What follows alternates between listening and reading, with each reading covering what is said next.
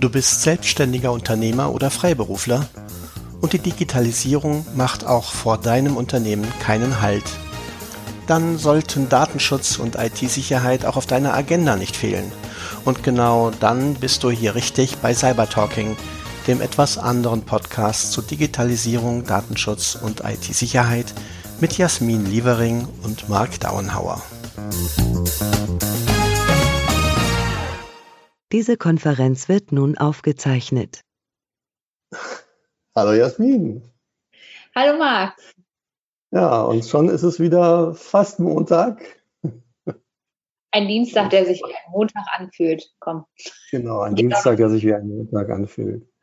Ja, wir haben ja letzte Woche schon, schon mal ähm, angefangen, eigentlich über dieses ganze Thema Corona-Apps zu sprechen und ähm, haben ja da erstmal nur an der, an der Oberfläche eigentlich im Grunde gekratzt. Ja. Und seitdem ist ja tatsächlich auch ein bisschen was passiert. Nicht? Das ist ja schon, schon erstaunlich. Wir hatten ja das letzte Mal sehr über diesen Per-PT-Ansatz gesprochen, der ja jetzt sozusagen so ein bisschen auf, auf die Seite gelegt worden ist. Ich finde es halt auch ganz spannend. Also äh, ich habe jetzt so gedacht, äh, in der Woche oder an den anderthalb Wochen, wo wir jetzt ähm, darüber nachdenken, sage ich mal, und das auch ein bisschen mehr verfolgen, was so, was so passiert ist. Ne? Also wie schnell das auch auf einmal alles geht.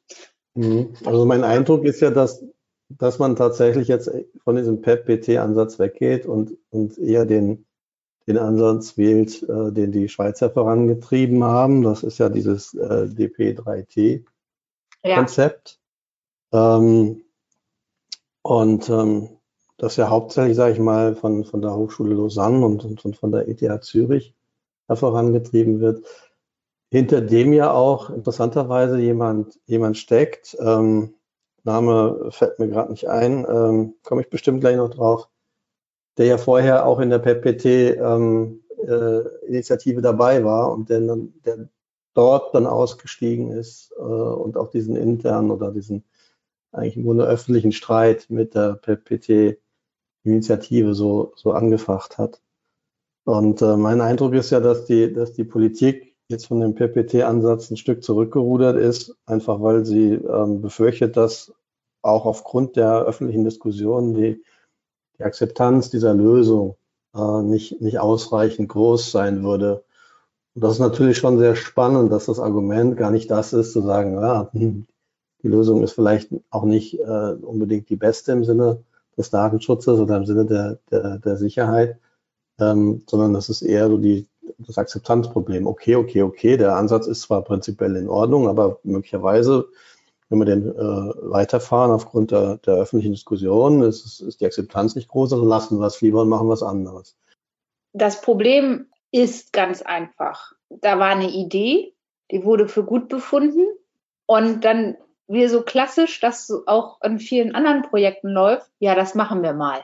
Dann ist der Staat ja in dieser generösen ähm, Haltung, jetzt zeigt mir mal eure Ansätze, die ihr so, Entwickler, die ihr so machen könnt. Und wir suchen mhm. uns dann das Beste daraus aus. Mhm. Und das Problem ist aber ja, dass in dem Moment gar keine Vorgaben gemacht sind. Also was wurde denn halt gesagt? Ja, der Ansatz muss, äh, die App muss datenschutzkonform sein. Ja, aber ohne irgendwelche Rahmenbedingungen, ohne, ohne einen Rahmen zu schaffen, kann ich das ja nicht. Na, wie, wie soll denn das funktionieren?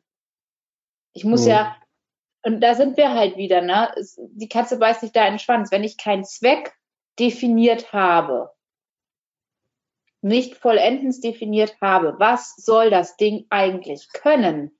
Äh, dann wird es schwierig, überhaupt irgendetwas zu entwickeln.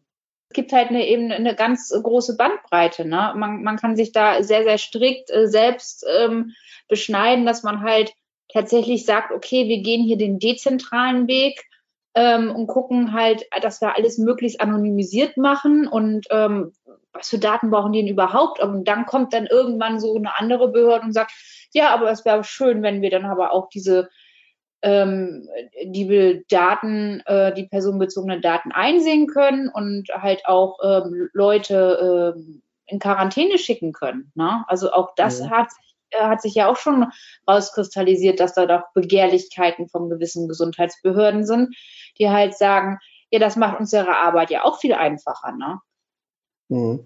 Was man ja, was man ja tatsächlich im, im Einzelfall auch nachvollziehen kann, äh, ich meine, die, die Gesundheitsämter sind ja nicht so besonders gut ausgestattet, um jetzt hier in, in Größenordnungen Kontakte nachverfolgen zu können. Insofern würde die natürlich ein digitales Modell ähm, erheblich unterstützen. Die Frage ist halt, äh, kombinierst du das alles miteinander? Ne?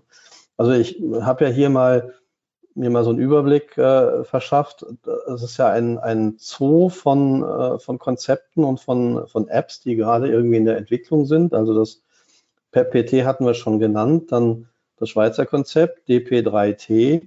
Dann habe ich hier ähm, äh, aus der Forschungsgruppe Kontakt UM in der TU München ein, ein zentrales Konzept. Das, das haben sie ähm, zusammen mit einem Open Source Projekt äh, ITO entwickelt was aus dem aus diesem äh, Wir gegen den Virus Hackathon raus, rausgekommen ist. Dann gibt es verschiedene andere Koalitionen. Dann gibt es eine, eine Datenspende ähm, Spende-App vom vom RKI, die entwickelt wird. Ähm, dann gibt es äh, eine Plattform die, für digitale Gesundheitstools, die irgendwie auch mit diversen Partnern ähm, zusammen eine ja eine Art äh, Tracing-App entwickeln wollen. Dann gibt es eine, eine äh, Cough-App vom, vom RKI, die als Diagnosetool äh, funktionieren soll, dass man also sich selber sozusagen anhand von Kriterien eine Erstdiagnose stellt, äh, bin ich denn hier möglicherweise infiziert oder nicht.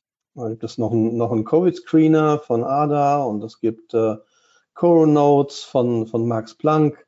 Also es gibt, es gibt einen Haufen, einen Haufen äh, Apps bis hin äh, hier zu einem Quarantänetagebuch, das hier entwickelt wird, wo man dann tatsächlich plant, eben die Gesundheitsämter zu entlasten, dass dieses, dieses zweimal am Tag anrufen und Temperaturen durchgeben und solche Sachen, dass das unterbleiben kann. Es ist endlos, bis hin zu einem Kölner Konsortium, das mit dem Verein Digital Health Germany ein, ein digitales Gesundheitszertifikat entwickeln will, das dir zeigt, ey, ich bin gesund. Wie so, ein, wie so eine Art digitaler Impfpass soll das funktionieren. Worauf ich hinaus will, ist, wenn man sich diese, diese ganz vielen Initiativen anschaut, die teilweise tatsächlich auch moderne Technologie wie Blockchain-Technologie und so weiter auch verwenden will, um die Sachen sicher zu machen. Ob sie dann sicher sind, sei mal dahingestellt. Das zeigt ja, dass, dass da ganz viele Player sind, die ihre, ihre eigene Agenda haben, beziehungsweise ihren eigenen Satz von, von Requirements oder von Anforderungen, also Demands, die da äh, erfüllt werden sollen. Und es wird natürlich an verschiedenen Stellen gesagt, okay, wir haben so viele Initiativen, weil es hätte Monate gedauert, bis wir uns da irgendwie auf ein, äh, ein gemeinsames Vorhaben geeinigt hätten. Das kann ich, das kann ich durchaus nachvollziehen, das Argument. Nichtsdestotrotz fehlt mir das, was du nämlich eigentlich äh, auch gesagt hast, das klare Requirements Document. Also was soll eine solche App leisten? Ja, was ist der genaue Verwendungszweck? Was sind also im, im, im Softwareentwicklungsjargon würde man sagen, was sind die Use Cases? Also was soll tatsächlich im Einzelnen mit, mit der App gemacht werden? Und dann kann man, dann kann man nicht nur beurteilen, ist die App tauglich für diesen Zweck, sondern man kann auch das Risiko ins Verhältnis zu dem Zweck stellen. Das Ding ist ja auch, war jetzt auch sehr interessant, dass du mal so erzählt hast, welche Arten von Apps es denn überhaupt gibt oder geben soll das Interessante ist ja, dass da ja auch welche dabei sind, wo wir halt schon so ein bisschen in den Bereich auch Scoring gehen. Ne? Und dann haben wir auf einmal auch ganz andere Datenschutzbestimmungen. Ne? Das ist dann halt schon, da haben wir dann schon richtiges Brett. Also mhm. da geht's ja gar nicht mehr ohne Transparenz. Na, also da, da muss ja. ich mich ja tatsächlich hinsetzen und sehr transparent überhaupt noch äh, formulieren. Und dann ist halt eben auch immer noch äh, für mich die Frage, auf, auf welcher Grundlage will ich das dann machen, ne? So und ja, es ist immer noch diese Freiwilligkeit an, an, in der Diskussion. Und wenn ich dann aber höre, es müssen mindestens 60 Prozent der Leute halt irgendwie diese App aufspielen und benutzen, das ist schon, schon eine breite Masse, ne? Gut, aber es gibt ja durchaus auch schon Politiker, habe ich äh, gerade neulich äh, wieder ähm, Statements gehört, die, die sagen, naja, vielleicht muss man die Leute eben abzwingen, die App zu benutzen. Also es gibt durchaus, gibt durchaus Leute, bei denen das Thema Zwang äh, versus Freiwilligkeit äh, noch nicht zu Ende debattiert ist. Was ich für sehr problematisch halte, weil bisher sehe ich keine andere Rechtsgrundlage für den Einsatz einer solchen App als eine, als eine Freiwilligkeit. Und das hatten wir in, in, der letzten Folge ja schon, dass wir gesagt haben, naja, wie weit diese Freiwilligkeit am Ende eine Freiwilligkeit ist unter einem gewissen gesellschaftlichen Druck und ja, ich sag mal einem, einem moralischen Korsett, das ist dann nochmal noch mal die zweite, die zweite Frage. Eine, eine sehr spannende Geschichte in dem Zusammenhang mit diesen ganz vielen verschiedenen Ansätzen war ja der Satz, den ich dann auch gelesen habe, dass, ähm, dass das ja gar nicht so schlimm ist, dass wir so viele verschiedene Ansätze haben, sondern dass es im Prinzip darum, darum geht, hinterher diese Daten wieder zusammenzuführen. Und, und ja, so. Und das, also ich meine, ich habe viele Projekte in meinem Leben gemacht, wo es darum geht, Daten von irgendwoher zu nehmen und irgendwie wieder zusammenzuführen und zu konsolidieren. Das, das funktioniert so nie. Warum? Weil ähm, du ja gar nicht weißt, ob nicht ähm, eine und dieselbe Person möglicherweise zwei Apps benutzt oder mehrere Apps auf ihrem, Handy hat. Das heißt, das heißt, du hast Daten, die aus unterschiedlichen Quellen kommen, aber auf dieselbe Person gemünzt sind. So, jetzt machst du das mal anonym. Genial. Kriegst du gar nicht zusammen. Das heißt, du hast, du hast Datenmengen, die sich überschneiden, wo du im Zweifelsfall gar nicht sagen kannst, wie groß sind die, wie, wie groß sind die, die Überschneidungsmengen, die Schnittmengen. Und die ja. führst du dann mal zusammen und machst dann eine vernünftige Analyse draus. Das ist so die Horrorvorstellung eines eines, eines jeden Datenschutzbeauftragten. Ich sag mal so, es gibt so Sachen, da schlafen wir nicht mehr gut mit. Da kriegen wir Albträume von. Und Albträume sind, wenn man anonymisierte Daten nicht mehr anonymisiert. Das ist so das, das ist so, also als, als Datenschutzbeauftragter ein Unternehmen ist das ja schon generell, das, da, da stehen dir die Jahre zu Berge. Ne? Das, da kriegst du, wo du jeden Kunden darauf hinweist, das geht so nicht. Das darfst du nicht machen. Dafür gibt es keine Rechtsgrundlage. Außer die Änderung des Zweckes. Und das darf ich als Staat aber nicht machen. Also wenn ich das mache, dann bin ich doch schon, dann bin ich doch schon äh, sehr, äh, also dann, dann verspielst du doch das Vertrauen. Also das geht nicht. Also das ist so No-Go. Also ich, also der Staat, der muss halt dabei bleiben. Und ganz ehrlich, wenn das jetzt schon in der Diskussion ist, dass man das ja machen könnte und dass das vielleicht gar nicht so verkehrt wäre, das zu machen und nachher auch das aus, aus ähm, pandemischen, epidemischen ähm, ja, Betrachtungen studienmäßig mal auszuwerten, so im Nachhinein. Ne? Ich glaube schon, dass Wissenschaftler sich äh, danach natürlich die Hände lecken und sagen, was für, das wäre ja geil, wenn wir das machen könnten. Das, das ist so eine, so eine Geschichte, da muss ich, also diese Diskussion jetzt zu führen, führt mit Sicherheit nicht dazu, dass so eine App oder dass diese Apps generell besser angenommen werden. Na, also man muss ja auch immer mal ein bisschen über die Außenwirkung nachdenken. So, und ich, die müssen ja irgendwie 60 Prozent erreichen, damit es überhaupt irgendwie Nutzen hat. So, und wenn ich nicht 60 Prozent erreiche, ja, dann wird es schwierig. Dann habe ich keinen Nutzen mehr oder nicht mehr den Nutzen. Das bedeutet halt auch in meiner Risikoabschätzung muss ich dann ganz anders äh, dahergehen. Ne? Dann ist auf einmal nicht mehr das Verhältnis ausgewogen oder ich kann mehr Risiko fahren, weil ich einen höheren Nutzen habe. Das wird dann schwierig. Ne? Jetzt müssen wir eine, eine Grundlage schaffen. Wir müssen halt endlich mal diesen Zweck definieren in, in bis, naja, nicht ins kleinste Detail, aber schon so, dass man weiß, was für Datensätze überhaupt erhoben werden müssen, wozu diese Datensätze denn dann auch ähm, verwendet werden sollen. So, das muss jetzt klar sein. Es muss auch klar sein, welche Behörde worauf zugreifen darf und auf welcher Rechtsgrundlage sie das machen darf. Ich meine, wir hier in, in, Niedersachsen haben ja diese Diskussion auch. Da sind ja die Daten der Infizierten an die Polizei weitergegeben worden, ohne Rechtsgrundlage. So, da hat unsere Datenschutzbeauftragte hier vom Land Niedersachsen auch gesagt, also das geht so nicht, ne? Im Prinzip haben wir doch, haben wir doch mehrere offene Enden. Das eine ist, dass wir eine saubere Rechtsgrundlage brauchen. Diese Rechtsgrundlage, die kann eigentlich meines Erachtens nur in Form eines, eines Gesetzes gemacht werden, ja, in dem klar formuliert ist, was ist der Verwendungszweck, was ist der Zweck dieser, dieser App, was ist der Verwendungszweck der Daten, wo, welche Behörden bekommen welche Daten, ähm, wie ist mit Anonymis Anonymisierung umzugehen. Wir haben ja so ein, so ein ähnliches Verfahren ähm, auch an anderen Stellen ja schon, äh, schon probiert. Also das, das wäre jetzt aus meiner Sicht nichts, was jetzt völlig neu wäre. Ähm, und dann hätte man letztlich die Grundlage dafür, die richtige Architektur und die, und die richtige Technologie auszuwählen. Ein zweites offenes Ende, das ich sehe, ist die Technologie selber, nämlich die Frage, ist, ist Bluetooth der richtige Ansatz. Es gibt ja verschiedene Überlegungen über GPS, das zu machen. Und da stellt sich heraus, dass Bluetooth, auch wenn es um die Frage geht, dass innerhalb von Gebäuden entsprechend äh, die Kontakte festzustellen, Bluetooth tatsächlich die, die am besten geeignete Technologie ist, den Abstand äh, zwischen zwei Personen äh, zu ermitteln. Leider ist Bluetooth aber auch die unsicherste Technologie, was das Thema IT-Sicherheit anbetrifft gehe als Datenschutzbeauftragter ja zu meinen Kunden und sage, Freunde, wenn ihr Bluetooth nicht braucht, schaltet es ab. Ja. Das kann mir keiner erklären, dass Bluetooth eine, eine sichere Technologie an der Stelle ist.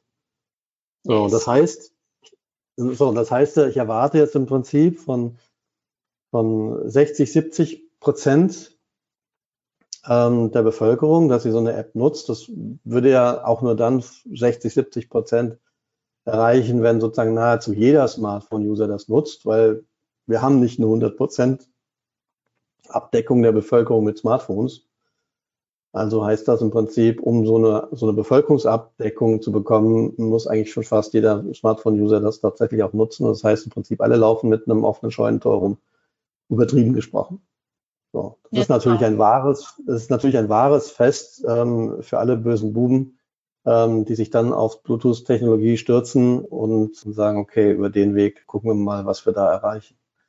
Und das sehe ich halt, das sehe ich halt tatsächlich als problematisch an, weil es einfach so eine Grundvoraussetzung dafür ist, dass das Ganze funktioniert. Ich muss die ganze Zeit Bluetooth angeschaltet haben und habe sozusagen permanent ein Gerät, was mit, mit der Umwelt in irgendeiner Form über Bluetooth kommuniziert.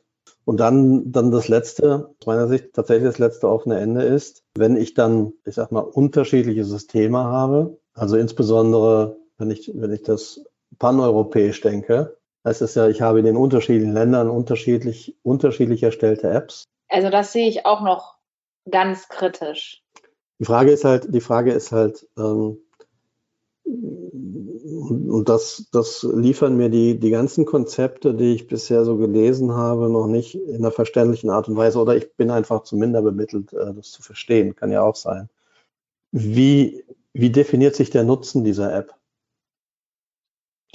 Das sollten Sie dir aber eigentlich äh, erklären können, ne? Weil also ich, ich verstehe schon, ich verstehe schon, dass auf so einem abstrakten Level, weißt du, das ist abstrakt ist das alles super. Abstrakt heißt, wir, ähm, wir verfolgen, wir können diese Technik nutzen, um eben auch anonyme ähm, Kontakte äh, zu identifizieren. Also ja, völlig, völlig klar, wenn du, äh, wenn du infiziert bist, musst du im Gesundheitsamt sagen, mit wem du Kontakt hattest, dann kannst du das natürlich für all die Leute tun, die du kennst und denen du nahestehst oder zumindestens der Name du weißt, ja, so, ich weiß, wo du wohnst, ja, so, kann ich, kann ich mitteilen. Aber ähm, mit, mit all den anonymen Kontakten, die ich vielleicht äh, infiziert haben könnte, geht das natürlich nicht. Da kann so eine App helfen. So, die Frage ist halt, ist das schon, ist das schon das Ziel der App? Das ist genau an dieser Stelle unterstützt, weil das, das kann sie, das kann sie tatsächlich leisten in dem konkreten Einzelfall, in dem tatsächlich jemand ähm, diese App oder Kontakte aus dieser Gruppe diese App benutzt haben und, äh, und deswegen so untereinander identifizierbar sind, so abstrakt identifizierbar sind, ja, dann macht das Sinn. Wenn ich aber über dieses konkrete Geschehen hinaus versuche, einen Nutzen von dieser App abzuleiten, dann wird das mir schon wieder schwierig äh, oder für mich schon wieder schwierig zu verstehen, weil ich habe keine Verpflichtung, diese App zu benutzen. Ich ähm, habe keine Garantie, dass die App tatsächlich in jeder Situation funktioniert. Ich habe keine Garantie dafür, dass sie nicht auch einen Haufen falscher Alarme produziert. Also ich habe irgendwo gelesen, es gab Tests bei der Bundeswehr, da konnte man mit einer 70, 80-prozentigen Trefferwahrscheinlichkeit rechnen. Was ist das bitte, eine 70 bis 80-prozentige Trefferwahrscheinlichkeit? Das ist nix. Ja, das heißt ja umge umgekehrt, dass in 20 bis 30 Prozent der Fälle es, äh, es entweder nicht funktioniert hat oder zu einem, zu, einem, zu einem Fehlalarm kam oder eben zu keinem Alarm kam, ähm, wo es hätte zu einem kommen sollen. Das ist, äh, will sagen, wenn es zu einer Meldung kommt, ist es auf jeden Fall etwas, dem man nachgehen kann.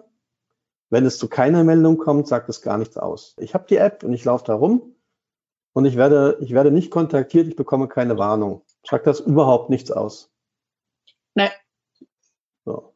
Das heißt also jetzt alle loszuschicken und zu sagen, wir vertrauen darauf, ne, wenn möglichst viele Leute diese App haben, wir vertrauen darauf, wenn die irgendwo hingehen und, äh, und es gab ein Ansteckungsrisiko, dann kriegen die eine Information, dann gehen die freiwillig nach Hause, lassen sich testen. Das ist ja alles nicht verlässlich. So, wollen wir dann im Prinzip ja, Wege der Öffnung auf einem System aufbauen, das so unsicher ist irgendwie?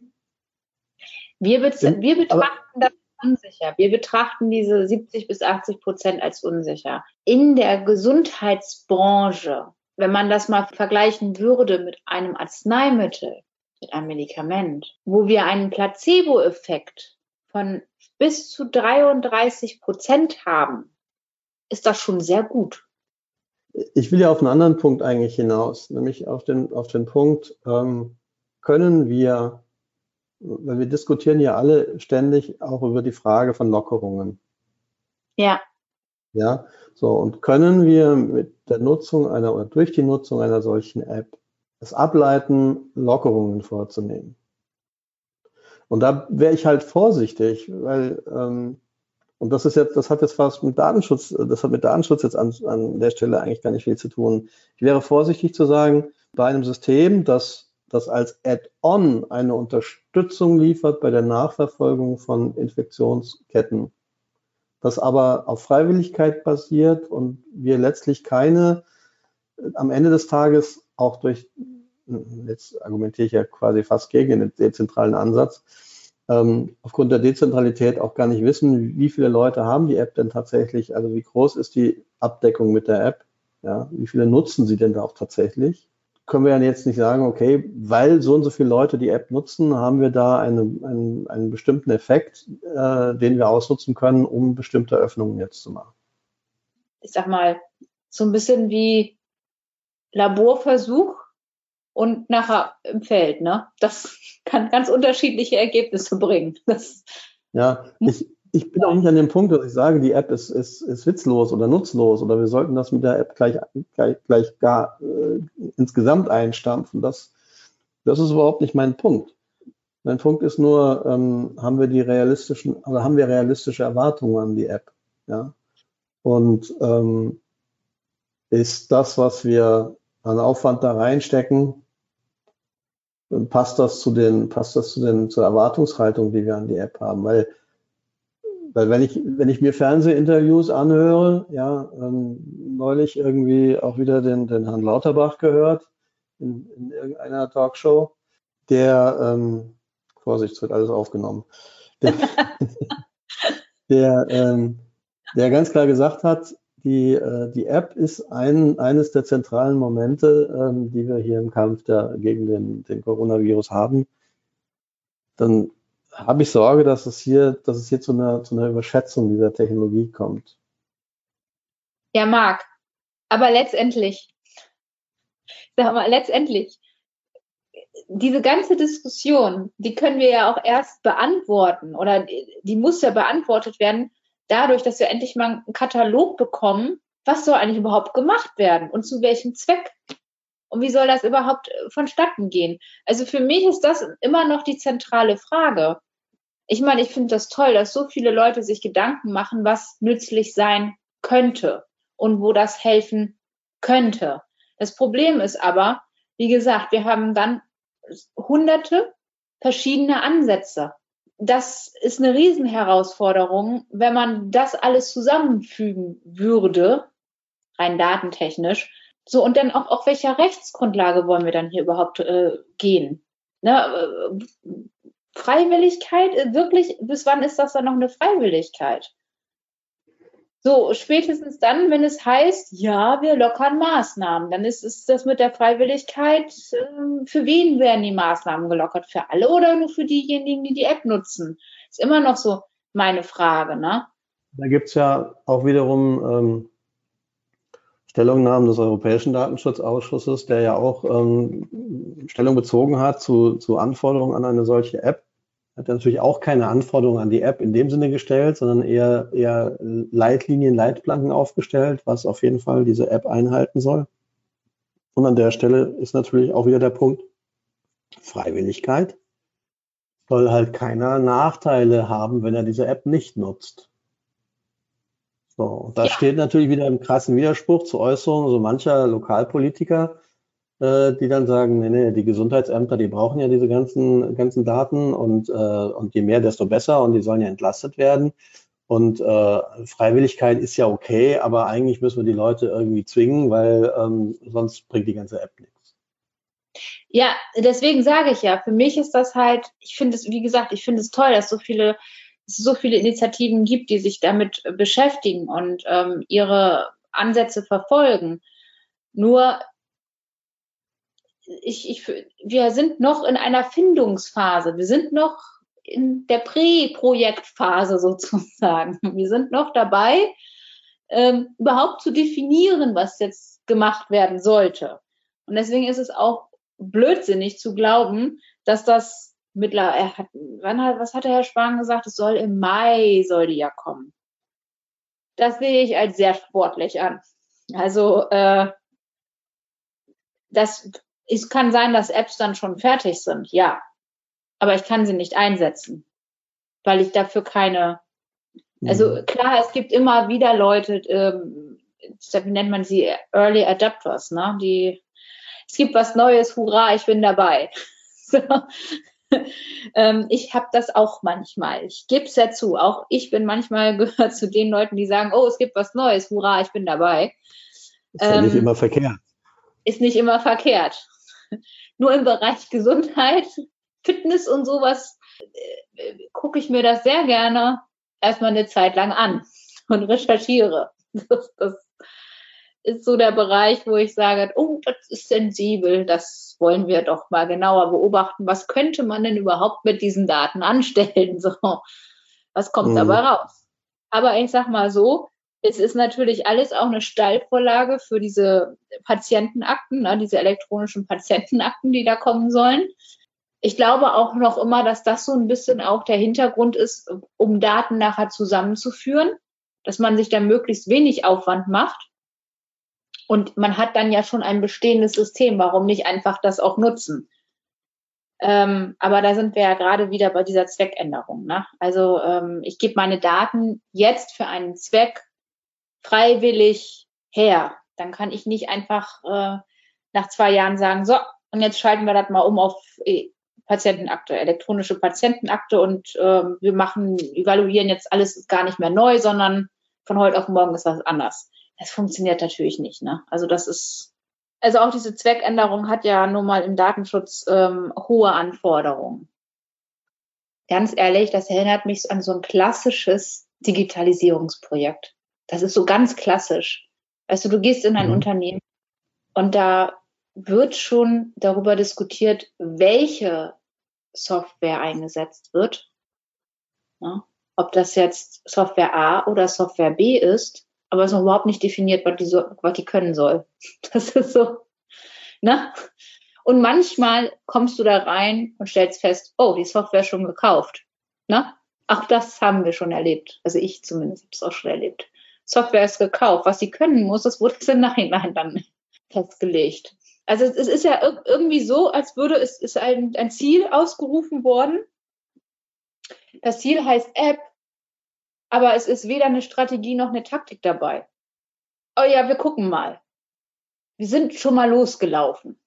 Das war so das Positive an der, an der ganzen Sache. Wir sind schon mal auf dem Weg. Ne?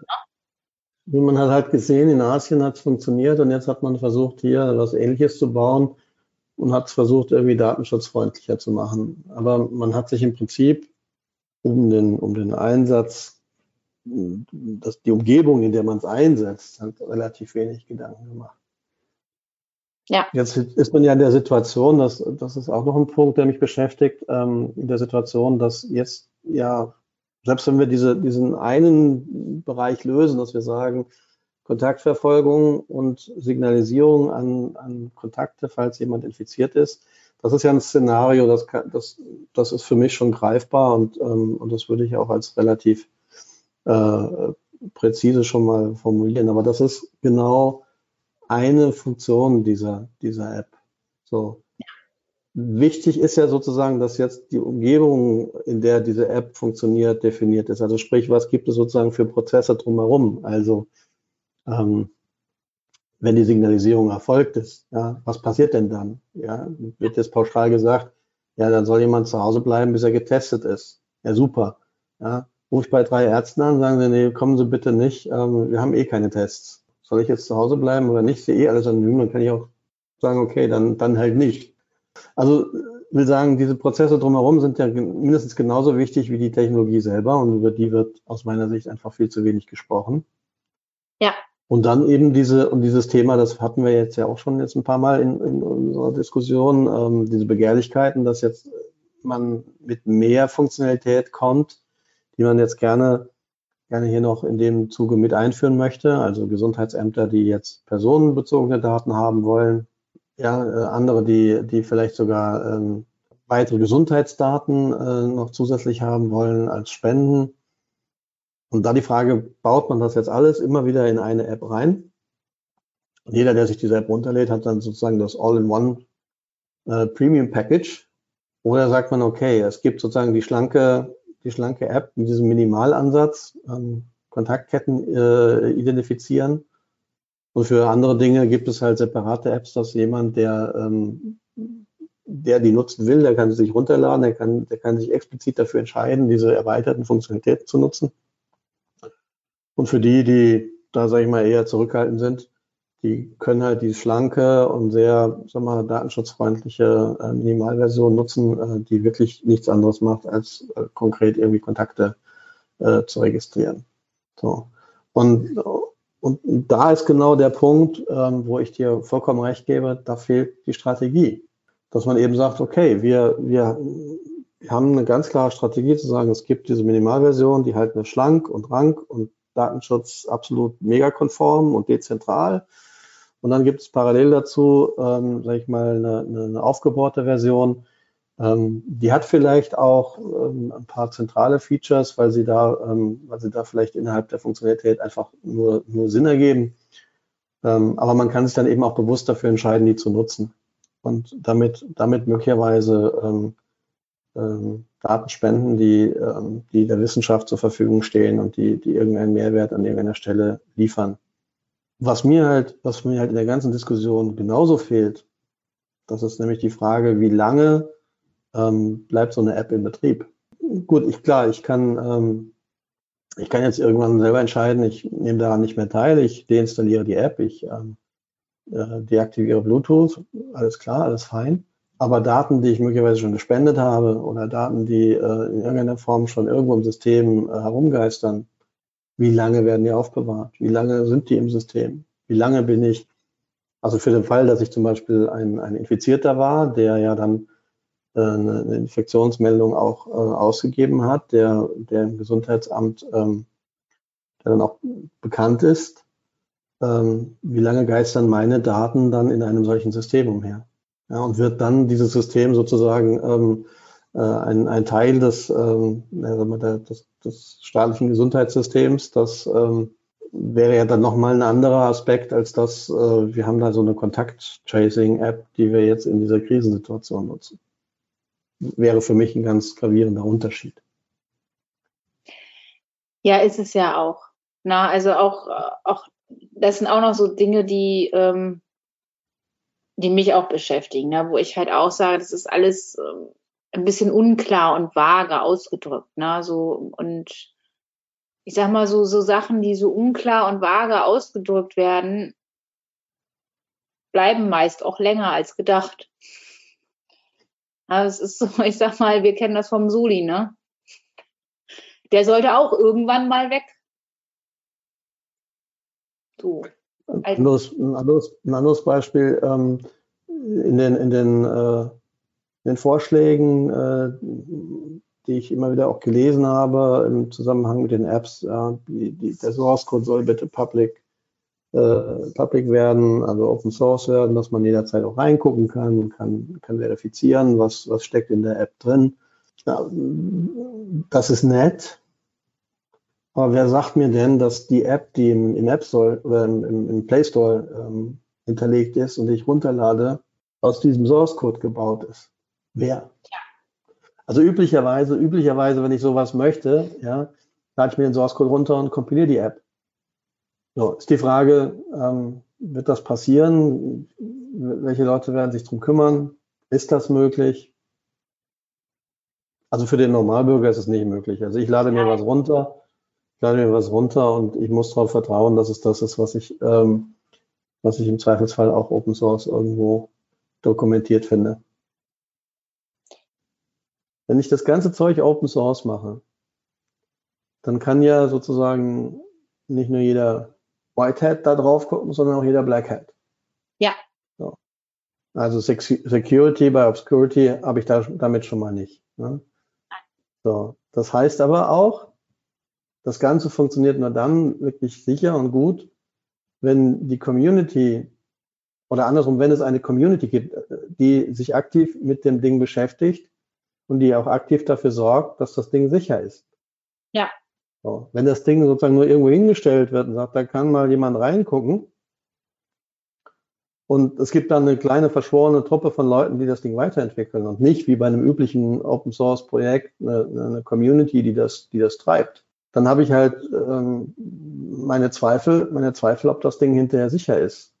Das ist natürlich viel einfacher, wenn ich, wenn ich so ein System crashen will. Ähm, ich habe den Source Code. Ich kann, ich kann anhand des Source Codes die Schwachstellen identifizieren. Ja.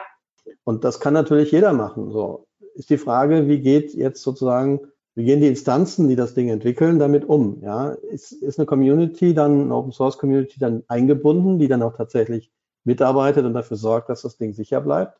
Oder ist das wieder so eine, wir haben zwar den Source Code Open Source gestellt, aber die Entwicklung so, so eine Closed Shop Geschichte, wo dann so ein paar ähm, Leute da, da in irgendwelchen äh, äh, Gruppen daran tüfteln, äh, die man dann erstmal wieder davon überzeugen muss, ey, pass mal auf, da ist ein Sicherheitsloch, das muss man melden, dann müssen die irgendwie gucken. Also das sind ja alles so Dinge. Wie soll es hinterher laufen? Gibt es da ja. irgendwie Ideen? Ja, das, das ist deswegen sage ich ja, ne, also wir, es ist halt so ein klassisches Digitalisierungsprojekt, ne? So wie man das oft oder wie es oft halt ähm, als, als Beispiel, wie sollte es nicht laufen, ähm, genau so läuft es jetzt gerade. Ne? Also wir machen uns gar keine Gedanken über Wartung und Support, wer das nachher macht. Wir machen uns gar keine Gedanken ähm, über Sicherheit. Ne?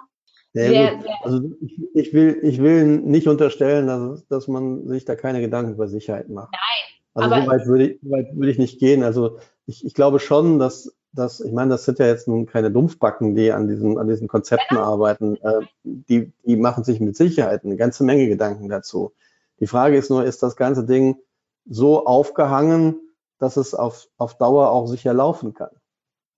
Ja, Marc. Und dass nicht jemand kommt und der ist dann eben, der ist dann eben äh, für Zwecke missbraucht, für die es nicht gedacht war. Marc, aber eigentlich muss das ja der Verantwortliche. Im Datenschutz gibt es immer einen Verantwortlichen. Und der Verantwortliche, der muss dafür sorgen. Und der Verantwortliche in diesem Fall ist dummerweise der Staat. Die Frage, die Frage, die sich da ja stellt, ist, wie wird es denn tatsächlich entwickelt? Also wenn ich mir das Schweizer Modell angucke, dann stecken ja in dem Entwicklungsteam federführend ja auch wieder Virologen drin, die ähm, an der Stelle, sage ich mal, die, die, die Entwicklung der App aus einem epidemiologischen oder virologischen Blickwinkel heraus ähm, betreiben und natürlich schon versuchen, hier Dinge zu bauen, die in dieser Hinsicht Sinn machen. So, das heißt, es ist ja keineswegs so, und das ist mein, also das ist der Eindruck, der sich bei mir verfestigt, dass die Politik sagt, also wir ähm, haben uns beraten lassen und wir haben jetzt folgende Vorstellungen und das sind unsere Vorstellungen, so liebe Entwickler, macht mal. Sondern ich habe schon den Eindruck, dass hier aus, aus dem Wissenschaftsbetrieb heraus ähm, man sich Gedanken macht, was könnte helfen, was wäre sinnvoll, ähm, hier Dinge entwickelt, vorantreibt, Vorschläge macht und dann versucht die Politik für den eigenen Vorschlag zu begeistern und ja letztlich diesen Vorschlag dann auch zur Umsetzung zu bringen. So, das heißt, letztlich ähm, wird das ganze Ding ja nicht von der Politik vorangetrieben, sondern von den verschiedenen ähm, Forschungspartnern, die ähm, ihren jeweiligen Ansatz da verfolgen. So, und, ähm, die Politik sitzt dann zwischen den Heuhaufen wie so ein Esel und, und muss sich entscheiden. Natürlich hat sie sich erstmal, das ist auch, also das ist wiederum nur mein persönlicher Eindruck, sie hat sich erstmal für PEP-PT entschieden, was vielleicht auch damit zusammenhängt, dass natürlich viele äh, Protagonisten bei PEP-PT ähm, eine, eine, sehr große Nähe zur, äh, zum, zum Staat, zur Regierung haben, sei es das RKI, das beteiligt war, sei es das Heinrich-Herz-Institut, das beteiligt war, sei es der, der, äh, der Kollege Boos, der das, der das ja federführend auch vorangetrieben hat, der auch Mitglied des Digitalrats ist, äh, der Bundesregierung. Das mögen alles, ich will niemandem da was, was Böses unterstellen, aber das mögen sicherlich alles Aspekte gewesen sein, die ähm, eine gewisse Nähe zu diesem PPT ähm, nahegelegt haben. Jedenfalls, ähm, glaube ich, ist man davon ab, äh, abgegangen, einfach aufgrund dieses, dieses doch Wüstenprotests, der, der losgetreten worden ist, äh, ob dieses zentralisierten Ansatzes. Aber es macht mir nicht den Eindruck, als ob die, ähm, ob die Politik tatsächlich sozusagen als Verantwortlicher ähm, hier ähm, federführend tätig ist, sondern es ist eher so, naja, da kommen die Experten, die haben uns, ähm, die haben uns äh, erklärt, dass so eine App total sinnvoll sei und haben uns auch ein total schlüssiges Konzept vorgelegt, wie so eine App funktionieren könnte und äh, haben uns erklärt, das hilft gegen Corona und dann machen wir das. Und alle sind, und dann hat sich das so verselbstständigt, so nach dem Motto, diese App hilft gegen Corona. Ähm, das ist, ähm, das ist dann so ein Ding, was, was jeder dann auch wie so eine Fahne vor sich herträgt. Ja, wir brauchen diese App irgendwelche Experten haben uns gesagt, diese App ist wichtig und ähm, deswegen muss diese App jetzt kommen und wenn wir diese App haben, dann wird alles gut. Ob das so ist, unter den, unter den Bedingungen, in denen das in Europa eingesetzt werden kann, die völlig andere sind als in Asien, wo es tatsächlich ja offensichtlich funktioniert hat, das steht noch auf einem ganz anderen Blatt. So. Das, das sehe ich ja auch so. Das sehe ich auch so und äh, ich finde, das ist auch ein gutes Schlusswort gewesen. Und das war wieder unser heutiger Podcast Cyber Talking von Jasmin Lievering und Marc Daunhauer. Ich hoffe, es hat euch gefallen. Wenn ja, dann schenkt uns einfach ein paar Likes und dann freuen wir uns, wenn ihr das nächste Mal wieder dabei seid.